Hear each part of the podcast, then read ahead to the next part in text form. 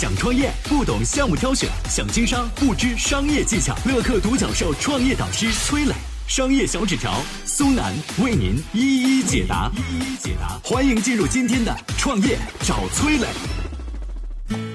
二零二零年初被骂的最惨的地产大佬为什么是潘石屹？曾经叱咤风云的 SOHO 地产为何从二零一二年开始衰落？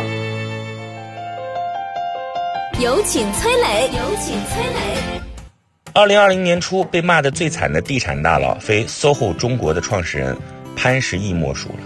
这次疫情当中啊，他被曝光向武汉捐款零元，但是互联网是有记忆的，很快有网友扒出他曾经向哈佛、耶鲁两所名校捐赠了将近一个亿。两条消息绑在一起的威力不亚于一包火药，直接把潘石屹炸上了热搜。但最近呢，让潘石屹热度居高不下的是另一个重要的原因，是他掌舵的这个 SOHO 中国传出了要卖身的消息。据说呢，一家投资公司提出要收购 SOHO 中国，报价还不低。这已经不是潘石屹第一次甩卖了，他的清仓动作可以追溯到四年前。二零一六年下半年，潘石屹一口气卖了三个地产项目。最近四年以来，除了卖楼，他名下的其他资产也是陆续进入了清仓的状态。有意思的是呢，潘石屹一边在国内大甩卖，一边在海外买买买。有眼尖的网友率先瞧出了苗头，哟，这个老潘是准备打包跑路啊！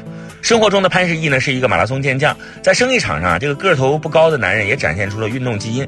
说好听点叫灵敏，说直白点叫擅长跑路。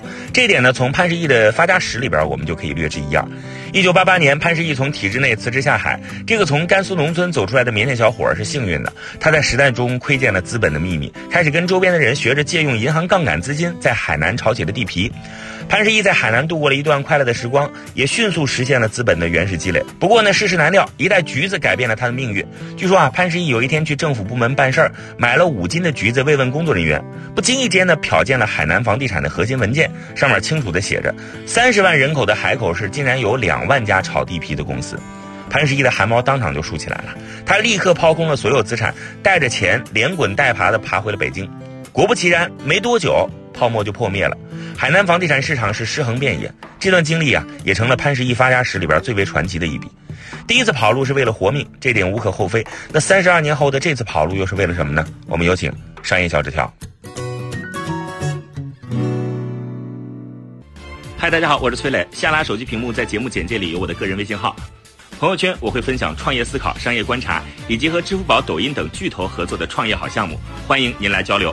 我们的创业平台乐客独角兽已经汇聚了三万多名各行各业的创业者，欢迎您来寻找资源。有请商业小纸条，请商业小纸条。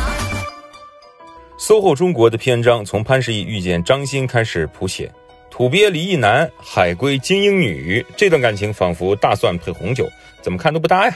但必须承认，他们的结合是强强联手。潘石屹把杠杆经济玩的炉火纯青，张欣用精英审美为 SOHO 挑选阵地，一幢幢风格简约的阳光建筑在北上广深拔地而起，由 SOHO 中国主导的西式生活浪潮在年轻购房者当中奔腾不息。迈入二十一世纪以后，潘石屹的身价水涨船高，这对著名的夫妻档除了做开发商，还拍电影、搞沙龙，没事儿跑跑马拉松。二零零七年成了 SOHO 命运的分水岭。这一年，张欣制定了一个精英发展战略，只做商业地产，只在一线城市发展。万科、恒大在二三线城市攻城略地的那些年呢，SOHO 依旧在一线城市盘踞。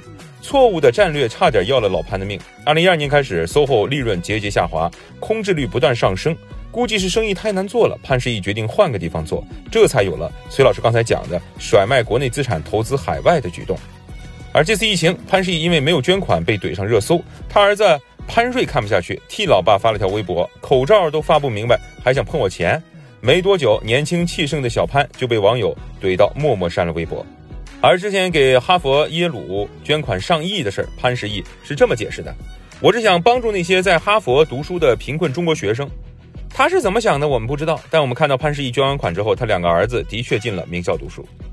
这次清仓事件，也有人为潘石屹发声，说如今生意确实难做，但更多的是骂声。世人的评论只能伤害脆弱的灵魂，却不能把银行卡上的数字削减半分。潘石屹没有变，他骨子里还是那个渴望赚钱的潘石屹。错的是我们误把精明的商人当成时代的灯塔。我是崔磊，很多互联网公司啊，都曾经邀请我去分享创业方面的课程，包括抖音、快手、百度、阿里、腾讯等等。我把主讲的内容呢整理成了一套音频课程。这套课程啊，包含了创业怎么找合伙人，怎么找到投资人，怎么制定正确方向，怎么组建自己的团队等等。